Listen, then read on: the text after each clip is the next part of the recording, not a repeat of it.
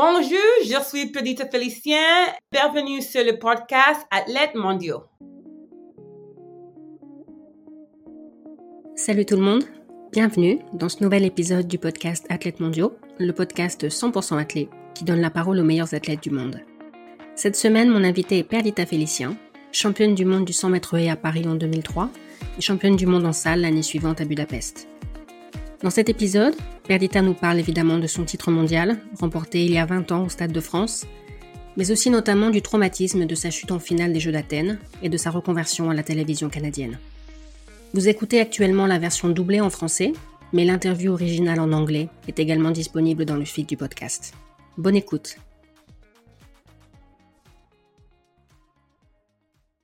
Salut Perdita. Ça me fait super plaisir qu'on enregistre cet épisode ensemble aujourd'hui. Ça va pas être un épisode comme les autres parce que toi et moi, ça fait longtemps qu'on se connaît. Je me souviens plus exactement quand on s'est rencontrés, mais ça remonte. C'était pas à Liévin Pendant une saison en salle, il y a des années Probablement. Je vais être honnête avec toi. Comme beaucoup de Français, je t'ai découverte à Paris en 2003. J'étais bénévole à la tribune presse à l'époque. Je devais avoir 17 ans, je pense, et j'étais dans le stade quand t'as gagné, en fait. Mais, mais t'étais pas vieille non plus, toi d'ailleurs, non? T'avais quoi, 22 ans? Oui, 22 ans. Et j'ai fêté mon 23e anniversaire quelques jours plus tard à Paris. À quoi tu penses en premier quand tu penses à Paris 2003 Oh mon dieu, j'ai tellement de souvenirs inoubliables de ce championnat. Évidemment, l'énormité du moment, le fait de gagner. Euh, je donne beaucoup de conférences maintenant et je décris toujours le Stade de France. J'en ai vu des stades pendant ma carrière. hein. J'ai couru plus de 10 ans quand même. J'en ai vu des stades, mais dans aucun autre stade, j'ai vu la magie du Stade de France. Ce bruit, cette cacophonie. Il est énorme ce stade. Il peut accueillir plus de 80 000 personnes, je pense. Les souvenirs que j'ai, c'est vraiment cette ambiance magnétique et l'énergie du stade et le bruit juste avant que le starter de la finale des haies dise à vos marques et le speaker du stade qui dit chut. Et là, tout ce stade gigantesque où il y avait un bruit de fou quelques secondes avant fait silence et puis on entend le coup de pistolet. C'est vraiment ça qui m'a marqué, cette effervescence. Donc ça va, c'est pas mal comme stade pour accueillir les prochains jeux. Oui, ça c'est sûr, hein, j'ai trop hâte. T'étais pas la favorite au Mondiaux de Paris. Tu crois que c'était un avantage au final? Complètement, c'était clairement un avantage. Je pense que les favorites c'était Bridget Foster, Gail Devers pour les États-Unis. Hmm, Bridget Foster est jamaïcaine bien sûr, mais une fois en finale, parce que mon coach chez moi, on savait que je pouvais aller en finale, je pensais faire un top 5, mais une fois en finale, je me suis dit, je peux peut-être avoir le bronze, mais la médaille d'or, jamais je l'avais envisagé. Mon coach peut-être que si, mais il m'en avait pas parlé. C'était pas son genre de me dire des trucs comme ça ou de me mettre la pression, donc je pense que ça a aidé parce que personne faisait attention à moi ou s'attendait à quoi que ce soit de ma part. Et tu savais que tu devais casser à l'arrivée. Oh purée, t'as vu ce casser Cette médaille, elle s'est jouée à 3 centièmes de seconde. Et Bridget revenait tellement fort. À la base, j'allais pas casser et je me souviens d'avoir parlé avec mon coach. Parce que ce qu'il faut savoir, c'est que quelques semaines avant, j'avais participé aux Jeux panaméricains à Saint-Domingue, en République dominicaine. Et Bridget m'avait battu, là aussi de juste quelques centièmes. Et je me souviens que quand j'avais appelé mon frère et ma mère après, il m'avait dit Tu dois casser, tu dois casser Et donc après, je me souviens avoir dit à mon coach, pendant notre camp d'entraînement pour les mondiaux de Paris, je pense qu'on était à Chartres. Je pense que la ville s'appelait comme ça. Ça te dit quelque chose? Oui, Chartres. Oui, voilà. Donc j'avais dit à mon coach, je pense que je devrais casser. Mon frère me dit de casser. Et mon coach m'avait répondu, je t'entraîne pas à casser, je t'entraîne à gagner. T'as pas besoin de casser. Il m'avait dit de pas casser.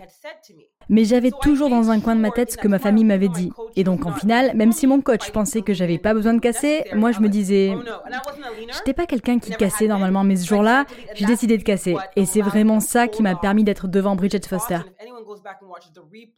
Si vous regardez la vidéo du dernier dixième de seconde de la course, les toutes dernières foulées, vous verrez que ça s'est joué au cassé. Sans ça, j'aurais probablement pas gagné. J'avais fait une bonne course, mais Bridget avait un tellement bon finish et elle était tellement rapide sur le plat qu'elle aurait pu me rattraper sur les dix derniers mètres. Heureusement que j'ai cassé. Donc tu conseilles aux jeunes athlètes de casser maintenant? Non, pas vraiment. Et je pense que ça dépend du style de course de chacun. Je me souviens que hum, Michelle Perry, une de mes concurrentes américaines, avait un super cassé. Dawn Harper aussi, la championne olympique de hum, 2008, je pense, elle aussi, elle cassait bien.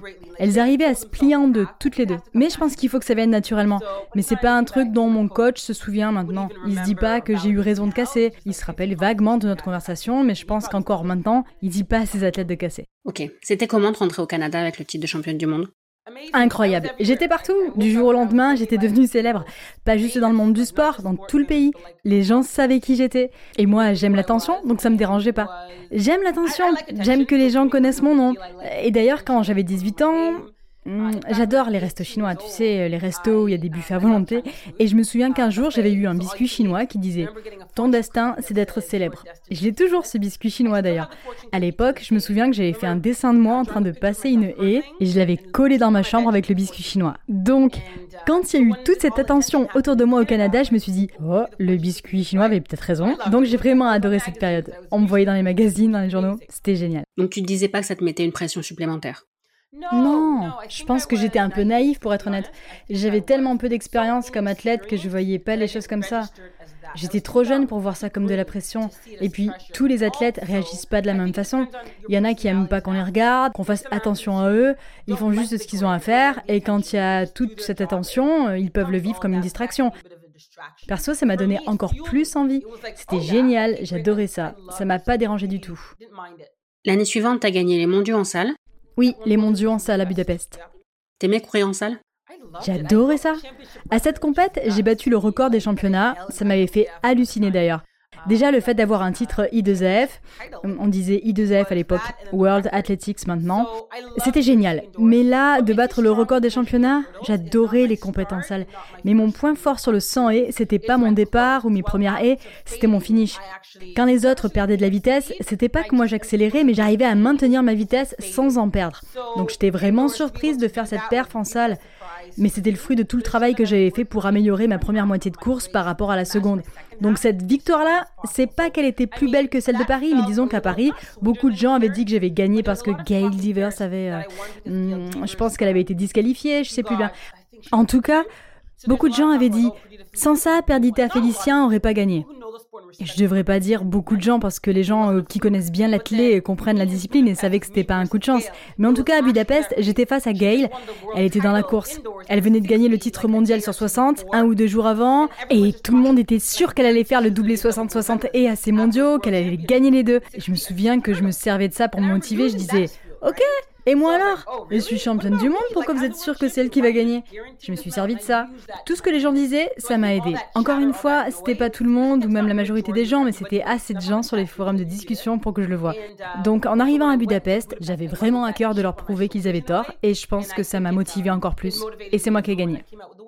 T'aimes être l'outsider J'aime les deux. J'aime être l'outsider et j'aime aussi être celle qui doit répondre aux attentes. Tu vois ce que je veux dire? J'aime qu'on me sous-estime, ça c'est sûr. J'utilise ça à mon avantage, mais j'aime aussi me dire que je dois être à la hauteur des attentes. Donc j'aime les deux, j'ai votre préférence. Ok. Tu sais probablement de quoi je vais parler maintenant, des Jeux d'Athènes. Oui. Donc tu étais la favorite. Oui. Tu avais gagné toutes tes courses précédentes, c'est ça? Oui. Tu arrives en finale des Jeux. Et là, je te laisse raconter la suite. Bah, en finale, je suis la championne du monde en titre, je suis la favorite. J'ai pas perdu une seule course avant les Jeux. J'arrive en finale après avoir gagné ma série et ma demi-finale. Et en finale, je tombe sur la première et Et là, c'est la catastrophe. C'est fini pour moi, je suis dégoûtée. Je suis sortie de la finale olympique alors que j'ai gagné les mondiaux l'année précédente. Évidemment, c'était pas prévu et je m'étais jamais dit qu'un truc pareil pouvait m'arriver. Tu sais ce qui s'est passé? Pourquoi t'es tombée? Oui, je pense que j'étais hyper puissante. J'avais gagné en vitesse. Et ceux qui ont fait des ou qui connaissent les le savent. Tout est une question de rythme sur les. On a huit foulées jusqu'à la première haie, mais si on court à une vitesse que notre corps a jamais connue, ça peut être un problème. Mais à quel moment tu veux que ton corps soit au meilleur de sa forme? Pas à l'entraînement, pas dans ton imagination, pas dans tes rêves, pas pendant tes séances psy. Tu veux être à ton meilleur niveau en finale des jeux. Et là, pour le coup, mon corps a fait ce que je voulais. Mais c'était trop. Si j'avais pu ressentir la même énergie et la même puissance à l'entraînement, j'aurais probablement été mieux préparée à être aussi explosive en sortie de bloc, mais je l'étais pas et je l'ai payé. Mais après, la question, c'est de savoir si on se donne à fond ou pas. On se donne à 85%, à 95% ou à 100% N'importe quel hurdler qui a déjà gagné te dira qu'il faut se donner à 100%, sinon tu n'as aucune chance de gagner. Donc ce jour-là, j'ai tout donné, j'ai pris un risque et j'ai perdu, malheureusement. Dans ton livre, tu dis que les Jeux d'Athènes ont changé ton rapport à la peur. Oui. Tu peux expliquer un peu? Avant Athènes, j'étais, comme je viens de dire, j'avais pas peur de l'échec. J'avais pas peur de tout donner. J'avais même pas peur de tomber sur les. Athènes a tout changé dans ma tête. J'étais plus la même hurdleuse après. Imagine un pilote qui aurait eu peur de l'avion, ou une gymnaste qui aurait peur de faire un flip ou d'être la tête en bas. C'est extrêmement, euh, c'est quasiment impossible de faire son job correctement comme ça. Et d'un seul coup, j'étais devenue une hurdleuse qui avait peur de tomber. J'avais peur de ma discipline. J'avais peur de heurter quelque chose. J'avais peur de la première et. Mais qu'est-ce que t'as devant toi à chaque entraînement? C'est pas comme si j'étais tombée sur la dixième et qui est tellement loin qu'on n'y pense pas quand on est en mode compétition. Ou même si j'étais tombée sur la troisième ou la quatrième, là j'étais tombée sur la toute première, sur celle qui arrivait après seulement 2 secondes 25 d'effort à l'entraînement ou en compète.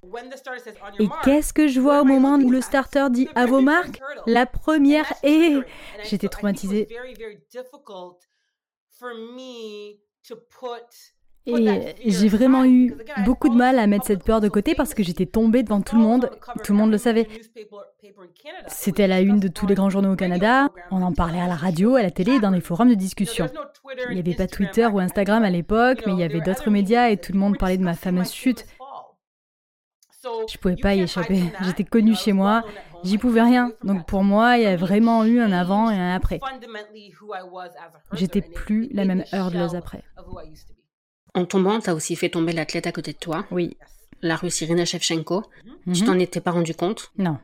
Pas du tout. Mais il faut bien comprendre qu'à ce moment-là, on est juste après ma chute, je suis encore dans le village olympique et j'ai aucune envie d'analyser ma chute. Je cherche pas à avoir des photos ou même à en parler. Je suis entourée et choyée par mon équipe, je suis protégée un peu comme dans un cocon. Donc j'avais aucune idée que j'avais gêné quelqu'un jusqu'au moment où j'ai finalement décidé d'aller lire ce qui se disait sur les forums pour me faire une idée de ce qui se passait en dehors de ma bulle. Et c'est là que j'ai découvert que j'avais gêné quelqu'un. Je savais pas. Et quand j'ai découvert, j'étais effondrée. C'est une chose de passer à côté de son rêve et de son objectif, mais de savoir que j'avais brisé le rêve de quelqu'un d'autre, c'était terrible. Et j'essayais de me mettre à sa place et d'imaginer ma réaction si ça m'était arrivé. C'est horrible comme situation. Elle y était pour rien et en un instant, c'était fini pour elle. Elle disait adieu à son rêve. C'est pour ça que tu as voulu t'excuser. Oui, je suis comme ça. Je voulais qu'elle sache que j'étais profondément désolée. J'avais envisagé de lui écrire quand j'étais encore dans le village olympique. Je pensais encore mes plaies et je me disais que ce serait trop direct. Je savais pas comment m'y prendre, euh, qui contacter. Je parle pas russe. Donc j'avais beaucoup d'excuses pour pas le faire. Et d'une certaine façon, ça m'arrangeait bien. Parce que j'étais déjà perdue moi-même à pas savoir quoi faire de ma douleur. Donc ça aurait été difficile de lui parler à ce moment-là. Donc j'ai décidé de ne pas le faire, mais en me disant que j'allais attendre qu'on ait quitté le village et que je finirais par trouver un moyen de la contacter. Je savais pas comment, mais je savais que je devais m'excuser auprès d'elle. Je voulais qu'elle sache que c'était vraiment involontaire de ma part. Il faut savoir un truc sur les hurdlers. Il y a comme une philosophie ou une règle tacite dans notre discipline. Nos couloirs sont tellement étroits, ils font même pas 2 mètres de large. On comprend tous qu'on prend des décisions rapidement, que tout va très vite. On passe vite d'un obstacle métallique à l'autre et on comprend aussi qu'on est tous à quelques centimètres les uns des autres et de la haie suivante. Et on sait que si l'un d'entre nous se dévie de sa trajectoire, tous les autres peuvent être impactés. Est-ce que c'est volontaire de notre part? Est-ce qu'on le fait exprès? Non. Mais je pense qu'on le sait tous. Et je pense qu'on comprend tous qu'on ne peut pas en vouloir aux autres, sauf si bien sûr c'était volontaire ou si quelqu'un t'a vraiment fait quelque chose d'horrible. Mais on ne peut pas en vouloir aux autres si ça arrive parce que ça fait partie des risques de la discipline, de notre épreuve. Donc maintenant, avec le recul, il y a une partie de moi qui comprend qu'elle avait probablement compris que je l'avais pas fait exprès. Mais je savais que je voulais m'excuser, donc quand l'occasion s'est présentée, je suis allée parler à Irina. J'ai pu la voir des mois après les Jeux d'Athènes. C'était en France d'ailleurs, à Liévin, en salle. Ou à Madrid? Non, c'était sans doute au meeting indoor de Madrid. En tout cas, je me souviens que quand j'ai vu son nom dans les engagés pour le meeting, j'étais choquée et euh, je me suis dit, depuis le temps que tu dis que tu veux t'excuser, tu l'as toujours pas fait et maintenant tu n'as plus d'excuses. Tu dois aller la voir et tu dois t'excuser. Tu peux pas faire ça par téléphone ou en lui envoyant un message. Tu dois la regarder dans les yeux et lui dire que tu es désolé. Et en fait, je l'ai vue à l'échauffement avant notre course, je savais pas quoi faire. J'ai attendu un moment et je me suis dit, ok, je peux pas laisser passer l'occasion. Mais la question, c'était de savoir si je devais le faire avant la course, parce que c'était quand même pas sympa d'aller la voir comme ça avant sa course. Moi, la fille qui l'avait privée de son rêve olympique, je savais pas ce qu'elle pensait de moi, je savais pas du tout. Mais je savais que j'étais pas sûre de la voir après la course. Je savais pas si j'aurais l'occasion après la course, donc si je le faisais pas à ce moment-là, j'avais aucune garantie de pouvoir le faire après, donc je devais prendre le risque. Je m'étais vraiment préparée à une mauvaise réaction de sa part. Je m'étais préparée à ce qu'elle m'envoie bouler. Je parle pas russe, mais parfois il n'y a pas besoin de mots. Je m'étais préparée à tout, mais j'espérais vraiment qu'elle ait l'indulgence d'écouter ce que j'avais à dire. Mais je savais pas. Je m'étais préparée à tout. Même à ce qu'elle ait une réaction négative, j'aurais accepté. J'aurais accepté que ça se passe pas bien. Et évidemment, et évidemment. Donc je me souviens que je me suis approchée d'elle et je raconte ce moment en détail dans mon livre My Mother's Daughter. Je me suis approchée d'elle et j'ai murmuré où j'ai dit je suis désolée.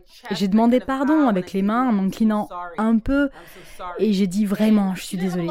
Elle n'a pas dit grand chose, elle avait rien à me dire. On ne s'est pas beaucoup parlé mais j'ai compris à son attitude, à son hochement de la tête et son ok qu'elle avait compris. Ça voulait dire c'est pas la peine, il n'y a pas de problème, tout va bien.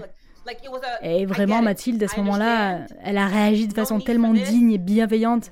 Elle aurait pu s'en aller. Elle aurait pu se... Euh, est-ce que le doigt d'honneur est universel? Je sais pas. Mais elle aurait pu m'en faire un.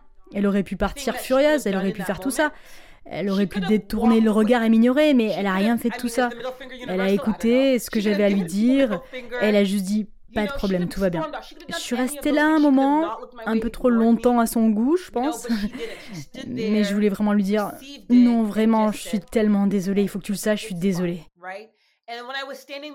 Et elle continuait à hocher la tête avec un léger sourire. C'était pas vraiment un sourire, mais en tout cas, c'était pas un regard méchant ou réprobateur. Et je sais que je donne probablement beaucoup trop de détails, mais pour moi, c'était vraiment un moment hyper important. Parce que vraiment, je me sentais tellement coupable, ça me pesait vraiment. Et à côté, j'avais aussi mes problèmes à moi gérer, ma dépression, mon anxiété, ma déception, le fait que tout le monde disait que j'avais craqué sous la pression.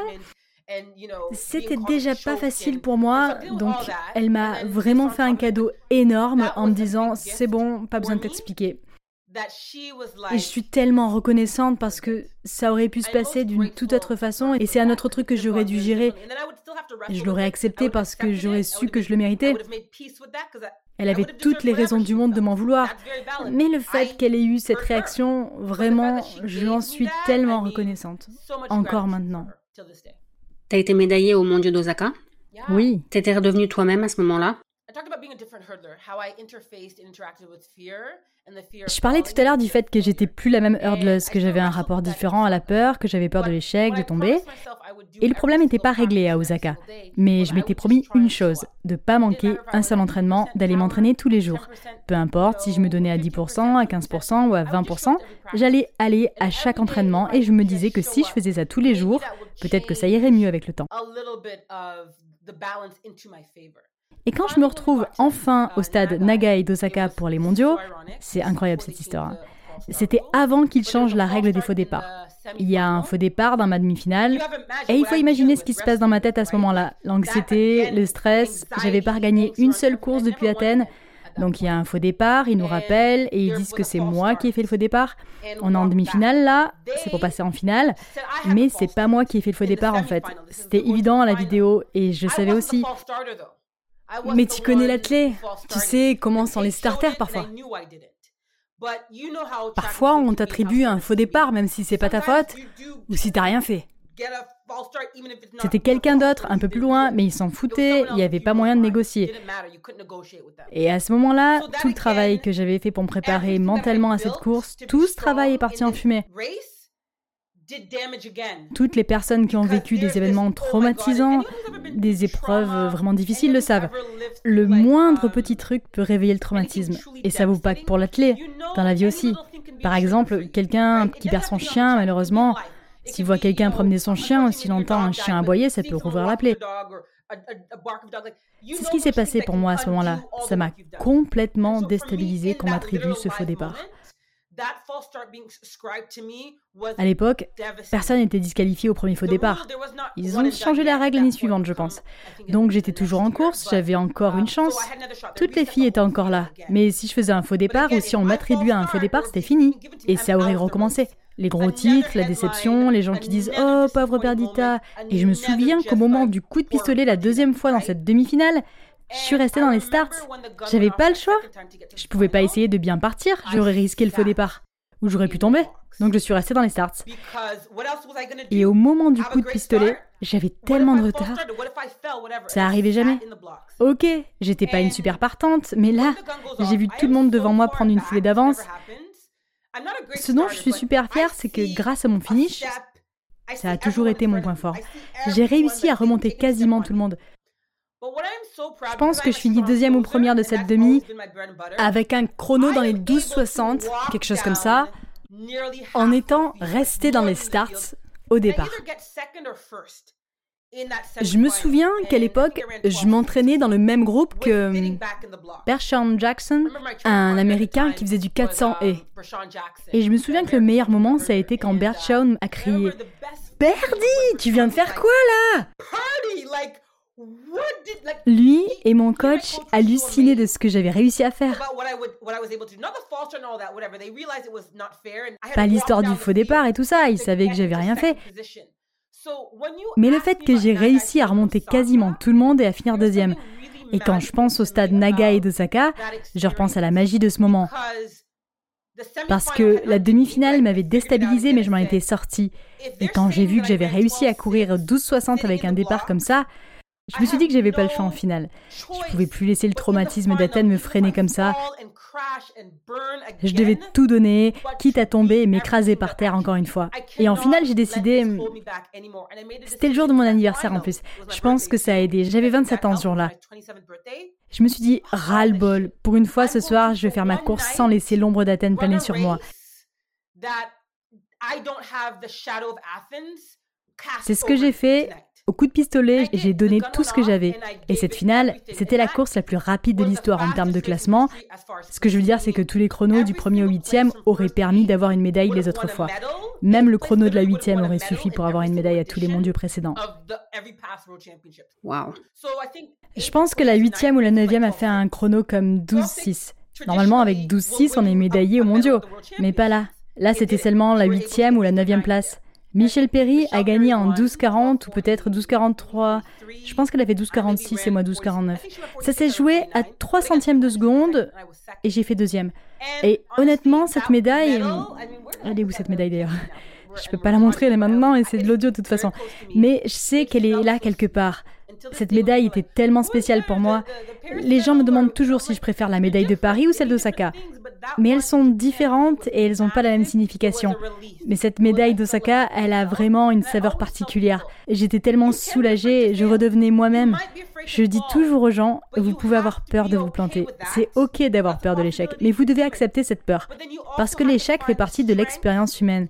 Vous devez accepter cette peur, mais vous devez aussi trouver la force d'en faire abstraction quand il faut, pour vous donner une chance, pour essayer d'atteindre votre objectif, de réaliser votre rêve, quel qu'il soit. Que ce soit lancer un nouveau projet, vous lancer dans une nouvelle aventure, repartir de zéro, peu importe. Ça ressemblera peut-être pas à ce que veulent les autres, et ça sera peut-être pas parfait, mais vous devez le faire pour vous. Et dans mon cas, cette nuit-là, j'ai fait abstraction de tout, et je me suis montré ce dont j'étais capable si j'arrivais à me débarrasser de toute cette négativité, de tout ce qui me pesait. Waouh, incroyable. Athènes, c'était pas tes premiers jeux? Non. T'avais fait Sydney? Oui, j'étais tellement jeune à Sydney. J'étais la plus jeune de l'équipe du Canada. J'avais 19-20 ans. Je suis née en août, donc mon anniversaire tombe toujours pendant un championnat. Pendant quoi? 20 ans, presque 20 ans, 17 ans, j'étais toujours en championnat pour mon anniversaire. La première fois, c'était à Sydney, et c'est à Sydney que je me suis dit, ah, c'est ça que je veux faire, ça me plaît. C'était vraiment génial. Parce que tu t'es qualifié sans le vouloir, non C'est pas ça? Ouais Je savais même pas qu'il y avait les Jeux cette année-là, en fait. J'étais en première année à l'université de l'Illinois. Au championnat universitaire, j'avais été la plus jeune à me qualifier en finale. C'était en juin et les Jeux étaient en septembre à Sydney, en Australie. J'ai fait sixième en finale des championnats universitaires et pendant notre voyage de retour, mon coach m'a dit T'as fait les minima, t'as fait les minima de la Fédé canadienne pour les Jeux. Et j'ai dit Ah, il y a des Jeux cette année? Ok, cool Je savais même pas. Mais j'ai jamais cherché à devenir une star de l'athlète ou une excellente hurdleuse. C'était juste que j'étais douée. J'avais pas conscience de mon talent à l'époque, mais heureusement que mon coach, si. Mais cet été-là, quand je me préparais pour les Jeux, ça me saoulait, j'avais qu'une envie cet été-là, c'était de rester chez moi, d'être avec mes amis et ma famille. Ça m'arrangeait pas du tout de devoir m'entraîner pour les Jeux. Imagine un peu. Mais ça montre bien mon état d'esprit à l'époque. J'avais pas confiance dans mon talent. Je savais pas que je pouvais être l'une des meilleures du monde et que j'étais même d'ailleurs déjà en passe de le devenir. Mais les mondiaux d'Edmonton l'année suivante, ça a vraiment changé quelque chose pour toi. Oui, Edmonton, ça a vraiment été un tournant pour moi. Les mondiaux avaient lieu au Canada, donc c'était la première fois qu'ils étaient en Amérique du Nord. On était le pays hôte, donc les gens faisaient plus attention à nous. C'est ce que vivront les athlètes français l'année prochaine aux Jeux à Paris. Quand c'est son pays qui organise la compétition, quelle que soit la compétition, il y a toujours plus de pression. Je me souviens que je voulais vraiment aller en finale, mais ce qui s'est passé, c'est que j'ai touché... En fait, ça faisait qu'un an environ que je faisais des haies, à ce niveau-là, au niveau universitaire. Il y avait une américaine, Anjanette Kirkland, dans le couloir à côté du mien en demi-finale. Et à l'époque, j'étais vraiment pas au point techniquement, j'avais toujours le bras gauche, le bras opposé à ma jambe d'attaque, qui allait trop sur le côté. Et ce qui se passait, c'est que si j'étais synchro avec la fille à côté de moi, on se touchait. Sans le vouloir, hein, c'était pas fait exprès. C'était pas vraiment un problème au niveau universitaire parce qu'en général, j'étais devant les autres. Mais dans cette course, j'ai touché Anjanette et je pense que elle était soit abasourdie, soit agacée. Et à la haie suivante, et je dois dire que j'ai toujours pas digéré le truc, à la haie suivante, elle me frappe. T'imagines Elle se venge. Je devrais faire un ralenti de cette vidéo et la montrer à quelqu'un. J'ai la vidéo, je devrais la poster sur Instagram. Hmm, donc, elle me frappe et ok, je suis une bonne hurdleuse, mais je suis pas assez costaud pour résister à ça. Et elle me frappe, et elle me frappe tellement fort au moment du franchissement de la haie suivante que je perds mon équilibre et ça me ralentit. Et je pense qu'à ce moment-là, il reste une ou deux haies, ça doit être la sixième ou la septième haie. Donc ça me casse le rythme et je rate la finale à une place près. Vonette Dixon de la Jamaïque est la dernière qualifiée. Ça se joue à 8 ou 9 centièmes. Et là, je suis deg, je suis vénère. Ça me saoule. Déjà parce que je l'avais pas vraiment touché fort et je l'avais pas fait exprès. Qui a le temps pendant une course de se dire je vais me venger là, je vais la frapper Et puis j'ai 20 ans, je suis jeune, j'arrive sur le circuit, j'hallucine de voir ça. Et le lendemain, Anjanette, je pense qu'elle gagne la finale. Je pense que c'est elle la championne du monde. Et quand je l'ai vu gagner, je me suis dit ah. mais ça a vraiment été le déclic dont j'avais besoin parce que je me suis dit OK, j'ai pas aimé comment ça s'est passé là. Je suis pas contente mais je dois assumer. Je vais me donner à fond dans les deux années qui viennent d'ici les prochains mondiaux. Et il se trouve que les mondiaux suivants avaient lieu à Paris en 2003. Et, et on a parlé un peu plus tôt de comment ça s'était passé pour moi. Donc merci Anne-Janet Kirkland, merci beaucoup. Dans ton livre, tu parles autant de ta mère que de toi. Oui. Je voulais que tu me parles un peu du rôle qu'elle avait joué pour toi dans ta carrière. Est-ce que c'est elle qui t'a aidé à, croire en toi, à croire que tu avais du potentiel? Oui, quand j'ai écrit My Mother's Daughter, je voulais vraiment raconter l'histoire de ma mère, de comment elle était arrivée au Canada. Je dis toujours que je pense qu'on est tous hurdlers, et si je pense qu'on est tous hurdlers, c'est parce que la meilleure hurdler que je connais, c'est ma mère. Si je dis ça, c'est à cause de tous les obstacles qu'elle a dû surmonter dans sa vie. C'est vraiment la plus grande championne que je connaisse. Mais il y a une époque, quand j'étais ado et que j'étais super bonne en athlée, où j'ai tout arrêté. J'ai arrêté l'athlée entre 14 et 16 ans et j'ai arrêté parce que j'avais plus envie. J'avais perdu une course super importante à 13 ans et j'avais détesté perdre. Donc c'était, voilà, j'en ai marre de ces conneries. Donc je suis allée au lycée, pendant deux ans j'ai complètement arrêté l'athlée et même le sport en général. C'est vraiment ma mère qui, euh, elle dit qu'elle m'a encouragée, mais il faudrait plutôt dire harcelée. Euh, pendant deux ans, elle m'a pas lâché pour que je reprenne athlée. Ça me saoulait tellement. Tu sais comment sont les ados Ils veulent pas écouter leurs parents, ils pensent tout savoir. Mais vu que ça faisait deux ans qu'elle me lâchait pas, j'ai cédé et j'ai repris l'athlée.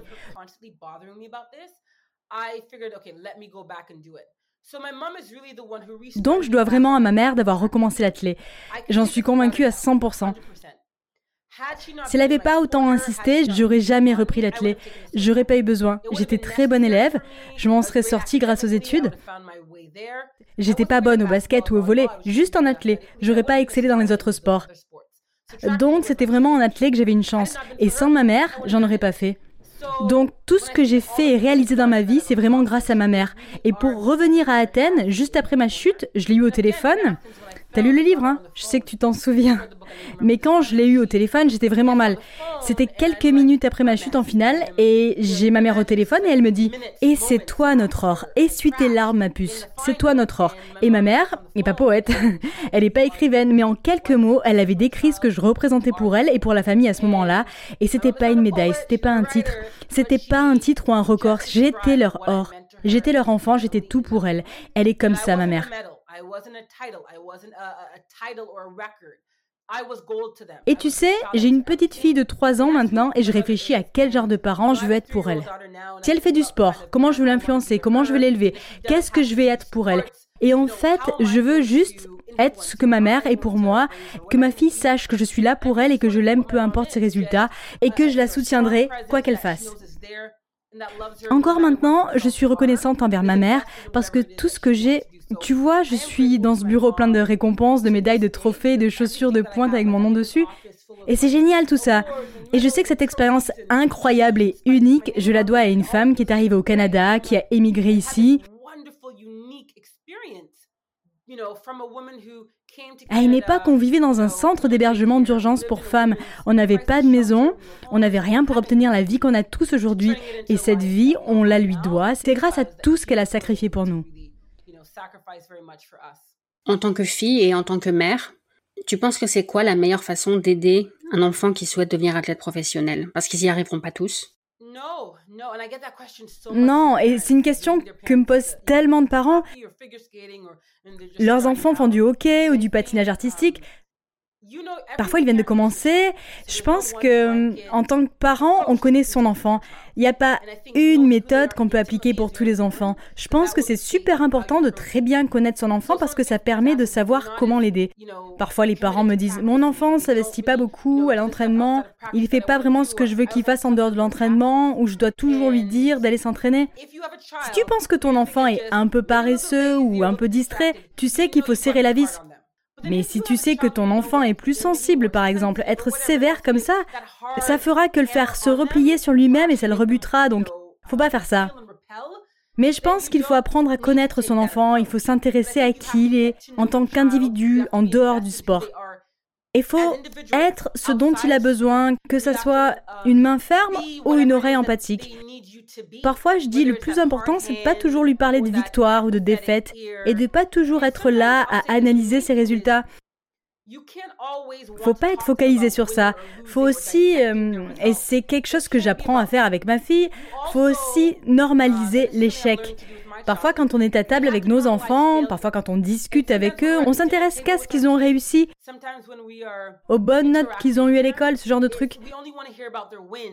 Moi, quand je suis à table avec Nova, je veux qu'on discute de ce qui s'est pas bien passé dans sa semaine. Elle a que trois ans pour le moment, donc on peut pas encore le faire, mais je veux lui demander ce qu'elle a raté, pour que quand elle vivra un moment important, quand elle passera un test important, peu importe, quand ça se passera peut-être pas comme elle le souhaite, qu'on ait déjà déstigmatisé l'échec. Parce qu'on sait tous qu'en tant qu'humain, c'est normal d'échouer, ça fait partie de la vie. On commence un truc, on fait quelque chose et ça se passe pas exactement comme on le souhaitait. Ça veut pas dire qu'il faut tout mettre à la poubelle. Faut en tirer la leçon. Peut-être qu'il faut s'adapter et faire autre chose. Peut-être qu'il faut adopter une autre approche. Peut-être que ça nous a appris qu'on pouvait se débrouiller tout seul et se moquer de ce que pensent les autres. Il y a tellement de choses à apprendre de nos échecs, mais on a trop tendance à les éviter ou à vite passer à autre chose. Mais je dirais aux parents qu'il faut normaliser l'échec, que ça devienne normal de se planter, que ce soit plus quelque chose de négatif. Et c'est aussi quelque chose de culturel, je pense. En Amérique du Nord, l'échec est plus vu comme quelque chose de normal, hmm. alors que c'est encore assez stigmatisé en Europe. Ici, si quelqu'un se plante, c'est un peu vu comme un signe qu'il n'est pas fait pour ça, qu'il doit faire autre chose. Intéressant. Donc, tu penses que les gens ont plus peur de prendre des risques à cause de ça? Oui, probablement si tu montes ta boîte par exemple et si tu fais faillite, ben, les gens vont penser qu'il faut pas te faire confiance pour une autre boîte parce que tu t'es déjà planté une fois. Bon. À l'inverse, je pense qu'en Amérique du Nord, ça va plutôt être vu comme euh, quelque chose de positif, que ton échec t'a donné de l'expérience, t'a appris des choses. Oui, c'est intéressant la différence. Est-ce que tu penses que les hauts et les bas que tu as vécu dans ta carrière, ils t'aident maintenant que tu fais de la télé parce que tu peux comprendre ce que vivent les athlètes? Oui, je pense que c'est ça qui fait ma force dans ce job. Je suis en zone mixte aux Jeux, en Coupe du Monde, au Championnat du Monde, à tous ces grands événements. Et dans ma carrière, j'ai vécu les deux. J'ai connu la consécration ultime, le bonheur, et j'ai aussi connu la déception suprême, la désolation, le sentiment que mon corps m'avait trahi, j'ai aussi vécu les situations intermédiaires. Donc maintenant, si un athlète vient de vivre un moment super difficile, je sais comment lui parler, par quelles questions commencer, comment aborder l'échange. Parce que je comprends que quand on est, que quand on se retrouve en zone mixte, après avoir vécu un truc horrible, même si la question de savoir ce qui s'est passé ou une question difficile peut être nécessaire, faut pas commencer par là. Mais si je peux d'abord féliciter l'athlète ou lui dire quelque chose du genre Tu sais quoi? Je sais ce que c'est, je suis passé par là, je comprends ce que tu ressens. Est-ce que tu as les mots pour exprimer ce que tu ressens? Je lui demande pas d'analyser ce qui est arrivé ou ce qui s'est mal passé, tu vois ce que je veux dire? Je fais en sorte de dédramatiser la situation. Et après, oui, je lui pose des questions plus précises comme Tu sais ce qui s'est passé Tu arrives à analyser la situation là, maintenant Ils n'y arrivent pas toujours. Mais je vais te dire un truc.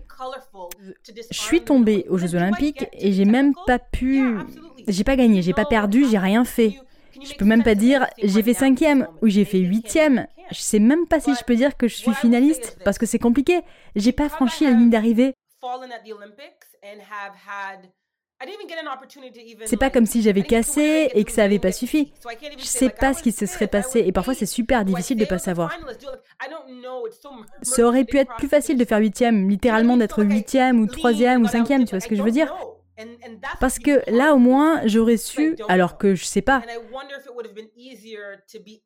J'étais dans la forme de ma vie avant cette finale. Mon record, c'était dans les 12-40, quelque chose comme 12-46. Et à tous mes entraînements, j'avais fait des chronos dans les 12-30, entre 12-33 et 12-36. J'étais vraiment en super forme. J'avais au moins gagné 10 à 13 centièmes de seconde. Mais j'ai jamais pu le montrer. Et maintenant, quand je suis en zone mixte, je me retrouve souvent face à quelqu'un qui vient de gagner. Je me retrouve face à quelqu'un pour qui c'est la consécration aux Jeux Olympiques ou aux Championnats du monde. Imagine. C'est pas le cas, heureusement. Mais imagine que j'ai pas fait le deuil de ce qui s'est passé à Athènes. Imagine si je devais me retrouver face à quelqu'un qui vit la meilleure journée de sa vie dans ce cas-là. Si j'avais pas fait le deuil, si j'en voulais encore à la terre entière, si j'avais pas guéri et tourné la page, je serais une intervieweuse potentiellement euh, aigrie, jalouse. Parce que je serais constamment face à des gens euphoriques. Sachant que moi, j'ai jamais vécu ça, en tout cas pas aux Jeux Olympiques. Heureusement, j'ai fait le boulot nécessaire et je suis pas dans cet état d'esprit. Mais certains jours, je me demande comment ça se passerait si j'avais pas réussi à mettre ça de côté.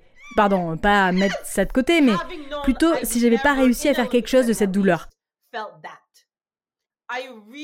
Heureusement, j'ai décidé, ok, c'est douloureux, mais je vais en parler.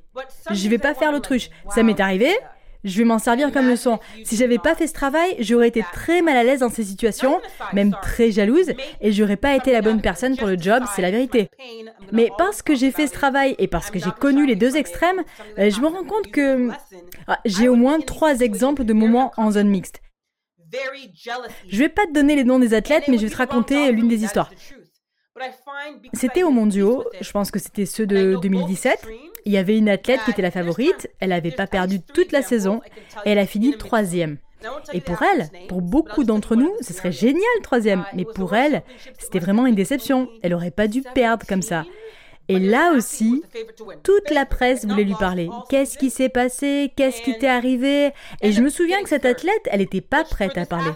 Moi, j'étais dans la troisième rangée de la zone mixte, et c'est vers moi qu'elle est allée, en fait.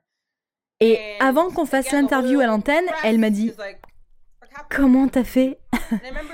Parce qu'elle savait qu'elle allait devoir parler de ce qui venait de se passer. Et à ce moment-là, j'ai dit à mon caméraman et à mon producteur J'enregistre pas ça. Je veux pas compromettre la confiance qu'elle me fait.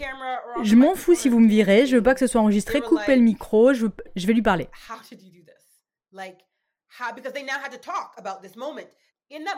Et heureusement, et c'est tout à leur honneur, ils ont accepté. Donc on s'est assise, pas vraiment assise, je me suis Um, penchée vers elle et on a discuté, elle était fatiguée, super émue. On a parlé peut-être 5 minutes, 5-6 minutes. On ne pouvait pas rester là éternellement. Je me souviens pas de ce que j'ai dit, je me souviens pas des mots exacts, mais je pense que j'ai dit c'est normal de ressentir ce que tu ressens. Il va te falloir du temps pour aller mieux. Dis juste ce que tu ressens, tu te sens vulnérable, mais c'est ça qui fait ta force. Et c'est ça qui va parler aux gens. Je pense que je lui ai dit, et je le pense toujours aujourd'hui, il y a un spectateur qui va te voir et qui va s'identifier à toi et à ce que tu viens de vivre, beaucoup plus que si tu avais gagné la médaille d'or, même si évidemment c'est ça que tu voulais. Parle à cette personne, pense à elle. Une seule personne suffit. Je te demande pas de parler à la terre entière ou à toute la communauté de l'athlète. Parle juste à cette personne-là. Et je me souviens qu'après ça, parce qu'on a fini par enregistrer l'interview, je me souviens que quand elle est partie, j'étais fière. Déjà qu'elle ait su... Parce que moi, c'était pas une athlète de ma génération. Elle devait avoir 5 ans, 6 ans, 7 ans de moins que moi. Et je me suis dit, waouh, elle savait ou elle se souvenait de ce qui m'était arrivé et c'est pour ça qu'elle était venue me voir et qu'elle se sentait en confiance avec moi. Ça me rendait tellement fière. C'est ça le sens de ce que j'ai vécu à Athènes. Je peux m'en servir pour aider d'autres gens. Absolument. Pourquoi tu as voulu travailler pour la télé? Pour continuer à ressentir cette adrénaline? Parce que je suppose que c'est pas facile d'arrêter. Non, pas pour moi. J'étais tellement prête à arrêter. Encore une fois, tout ce que je fais est réfléchi. Donc j'ai pas pris ma retraite avant de me sentir prête. J'ai couru ma dernière course en 2012, mais j'ai annoncé que j'ai arrêté que 13 mois plus tard parce que je voulais me laisser le temps de la réflexion. Je suis retournée en Australie en 2013 pour décider, 13 ans après mes premiers jeux, si je voulais arrêter. Et oui, je voulais arrêter. Et je pense que je voulais travailler pour la télé parce qu'en 2008, j'étais blessée avant les Jeux de Pékin et CBC, le diffuseur canadien, m'avait demandé si je voulais les accompagner. Et j'avais pas encore arrêté à l'époque et j'avais adoré l'expérience. J'avais adoré l'adrénaline, la tension, les regards sur moi. Tout ce que j'aime dans l'athlète, je l'ai retrouvé en travaillant pour la télé. À l'époque, j'en avais parlé à personne, mais pendant les cinq années qui ont suivi, je me disais que j'allais faire de la télé. Je savais déjà ce que je voulais faire après ma retraite, donc ça a facilité la transition parce que je savais ce qui m'attendait. Et puis ça me procure ces montées d'adrénaline. J'ai aux premières loges à des compètes, j'ai aussi animé ma propre émission pour la première fois. J'ai co-animé une émission pendant les Jeux de 2020, qui ont eu lieu en 2021 avec Andrew Chang, et après j'ai de nouveau co-animé une émission avec Andrew pendant les Jeux d'hiver de Pékin 2022.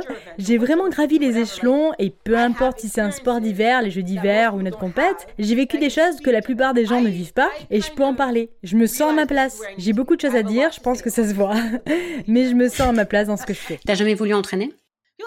On pose tout le temps la question Mais non, ça me procure aucun plaisir. C'est pas mon truc. C'est super difficile, faut être honnête, de gagner sa vie comme coach au Canada. Je sais quel type de coach je serai et ce serait pas bien pour les athlètes. Ce que je veux dire, c'est que je suis vraiment pas facile. J'ai une énergie super masculine. Et je serais hyper frustrée que mes athlètes fassent pas correctement ce que je leur demande. Et c'est pas de ça qu'ont besoin les athlètes, pas du tout. Il leur faut quelqu'un de patient qui va les soutenir dans toutes les circonstances, pas quelqu'un qui va s'énerver de leur comportement ou parce qu'ils sont pas faciles à coacher ou comprennent pas quelque chose. C'est pas mon truc donc non. Par contre, le mentorat, conseiller les athlètes qui me contactent, ça, ça me plaît toujours. Être un peu comme une consultante. Ok. Je fais ce podcast pour sortir un peu de ma zone de confort. Ah, félicitations, c'est pas rien de faire un podcast et de sortir de sa zone de confort comme ça.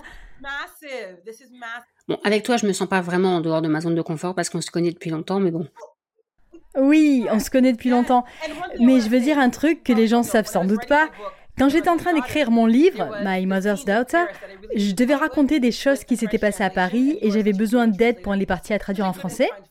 Et t'es vraiment une super traductrice et une super amie. Je me souviens que je t'ai demandé si tu pouvais m'aider et tu m'as tout de suite dit oui. Tu m'as dit comment traduire les passages, t'as fait ça hyper vite. Je t'en suis encore reconnaissante d'avoir trouvé le temps et de m'avoir aidé et de m'avoir fait profiter de ton expertise. T'as rien demandé en échange, donc encore merci. J'espère que t'as vu que j'avais écrit ton nom dans les remerciements. Oui, j'ai vu. Merci. Ça m'a fait plaisir. Encore merci. En préparant l'interview, je suis tombée sur quelques trucs qui m'ont un peu surprise. Donc je vais te demander ce qui est vrai et ce qui l'est pas. Ok. C'est vrai qu'au départ, tu détestais les haies. Oui, je détestais ça parce que je devais avoir 13 ou 14 ans à l'époque et je faisais déjà du volet, du basket, du saut en longueur, d'autres sports. Mes amis voulaient que je fasse des haies et moi j'avais pas envie. Déjà parce que ça me paraissait débile. je voyais pas l'intérêt de courir et de sauter au-dessus de trucs, c'était dangereux. si j'avais su ce qui m'attendait. Donc ça m'intéressait pas. Mais j'ai quand même continué. C'est pas que je le voulais, mais mes coachs me laissaient pas le choix au lycée. Et ils voulaient pas me faire faire autre chose. Je voulais arrêter, ils me disaient que j'étais faite pour les haies. À chacun de mes entraînements, coach Sahadat acceptait seulement de me faire faire des haies, donc j'avais pas vraiment le choix. Ok. C'est vrai qu'une fois, t'as raté une compète parce que tu t'étais endormi. Oui, c'est vrai. C'était en Allemagne, je me souviens plus du nom de la ville, mais oui, je me suis endormie et à mon réveil, j'étais prête à aller au stade et tout le monde m'a dit "Perdita, c'est passé la course, toutes les hurdleuses ont fini." Quoi? Donc oui, c'est vrai. C'est vrai que tu lisais jamais les articles sur toi? Ah, j'ai arrêté de les lire à un moment, oui. J'ai arrêté un peu après Athènes. Parce que même si j'aime qu'on fasse attention à moi, qu'on me regarde, j'avais l'habitude que les commentaires et les regards soient positifs. C'était pas le cas après Athènes. Ça me faisait trop de mal, donc j'ai fini par arrêter de lire. Je dirais aux athlètes, aux athlètes mais pas que, c'est pas juste littéralement la presse et les journaux, ça peut être les critiques, l'opinion des autres. Laissez jamais les opinions d'autres personnes, même si vous les aimez, et si elles vous aiment aussi, de tout leur cœur. Laissez jamais leur opinion prendre le dessus sur votre opinion à vous, votre objectif et votre envie. C'est bien de tenir compte de ce que pensent les autres, mais il faut pas que ça prenne le dessus sur ce que vous pensez de vous-même, sinon vous avancerez pas. Perso, je lis pas ce qu'on dit de moi dans la presse et j'accorde pas trop d'attention ou d'importance à ce que les gens pensent de ce que je veux faire. C'est vrai que tu es en train d'écrire un nouveau livre? Oui, j'écris un nouveau livre. J'ai deux idées de livres en fait, mais celui que je suis en train d'écrire en ce moment parle de beaucoup de sujets qu'on a abordés aujourd'hui en fait. C'est plutôt euh, comme une boîte à outils, un guide. Donc c'est pas de la fiction, c'est des histoires et des expériences que j'ai vécues quand j'étais athlète ou maintenant à la télé. Je parle de certaines leçons que j'en ai tirées et j'espère que ça pourra inspirer, encourager et motiver d'autres femmes. Et l'autre livre, c'est plutôt un thriller, mais ça viendra dans quelques années. Tout est planifié. Après les livres de non-fiction, j'écrirai de la fiction, mais chaque chose en son temps. Tu peux nous parler un peu de l'importance d'aimer le processus et de pas juste se concentrer sur l'objectif? C'est essentiel, essentiel. Je le sais, je peux pas dire mieux que quiconque, mais je sais pour l'avoir vécu qu'on n'atteint pas toujours ses objectifs. Mais si on aime le processus, si on apprend des choses, qu'on atteigne l'objectif ou pas, même si évidemment l'idéal c'est de l'atteindre, dans ce cas, on peut se servir de ce qu'on a appris et de ses bases pour l'objectif qu'on se lance après, un nouveau projet, une nouvelle aventure, peu importe. Après, c'est pas indispensable d'aimer tous les aspects du processus, mais il faut l'apprécier. Si on se dépêche d'avoir fini, on a moins de chances d'y arriver et là, c'est du temps perdu, on est hyper déçu. Mais si on apprend à apprécier le processus, alors qu'on y arrive ou pas, on peut apprécier ce qu'on a réussi à faire, ce qu'on a appris, et là, c'est jamais une perte de temps. Ma dernière question, c'est celle que je pose à tous mes invités. Le podcast s'appelle Athlètes mondiaux et tu parles français, donc tu sais ce que ça veut dire. Et j'ai appelé ce podcast comme ça parce que ce que je préfère dans l'athlé, c'est que c'est un sport universel. Tout le monde peut faire de l'athlé. Qu'est-ce que toi, tu préfères dans l'athlé Oh De toutes les questions que tu m'as posées aujourd'hui, c'est celle-là la plus difficile. Oh. c'est la plus difficile et je pense que depuis le temps que je suis dans le monde du sport et que je suis médiatisée, personne m'avait jamais demandé ce que j'aime dans l'athlé. Il y a tellement de trucs que j'aime. Si je réfléchis, c'est pas parce que je sais pas, c'est parce que j'aime tellement de trucs, je sais pas comment structurer ma réponse. Ce que, ce que j'aime dans l'athlé, c'est ce que tu viens de dire, c'est que c'est un sport vraiment universel. Il n'y a pas beaucoup de barrières à l'entrée. Quand je pense au sport que les gens aiment au Canada, le hockey c'est hyper cher comme sport et c'est pas accessible pour tout le monde. Faut avoir accès à de la glace ou une patinoire, faut avoir tout l'équipement, ça coûte des centaines ou des milliers de dollars. Alors qu'en athlète, t'as besoin de ton envie et de tes capacités et de chaussures et encore on peut faire sans. Et quand je pense à mon histoire personnelle, ma mère pouvait pas se permettre de beaucoup dépenser pour me faire faire du sport. Elle savait même pas ce que c'était l'athlète quand au primaire je suis rentrée de l'école en lui disant qu'il m'avait prise dans l'équipe et qu'elle devait signer l'autorisation. Elle comprenait rien à ce que je lui racontais. Ce sport a permis à une femme comme moi, à la petite fille que j'étais, que sa mère élevait seule et qui avait pas beaucoup d'argent, j'avais juste mon envie, mes capacités et l'amour et le courage de ma mère et tout ce qu'elle nous a donné, ça m'a suffi à réussir, à voyager dans le monde entier et avoir de grands rêves. Je suis pas sûre que ça aurait été possible dans un autre sport, je sais pas. Dans ce sport, quand j'étais au lycée, ma mère pouvait pas se permettre de m'envoyer à toutes ces compètes et c'était les coachs ou les clubs qui payaient pour moi. Il m'avait dit T'inquiète, on s'occupe de toi. C'est tellement magnifique ce sport où il suffit de se présenter et de dire C'est ça que je veux faire. Je pense que c'est ça la beauté de l'athlète. Et c'est pour ça que j'aime autant ça. Parce que ça apporte tellement aux gens, peu importe où ils vivent, qui ils sont, peu importe leur morphologie ou leur origine. Ouais, je suis d'accord.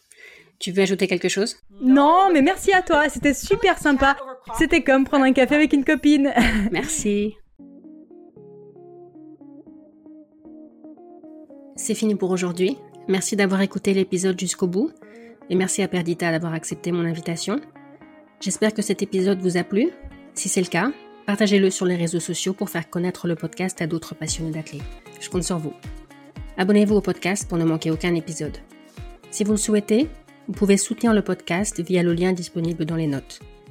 Merci et à la semaine prochaine.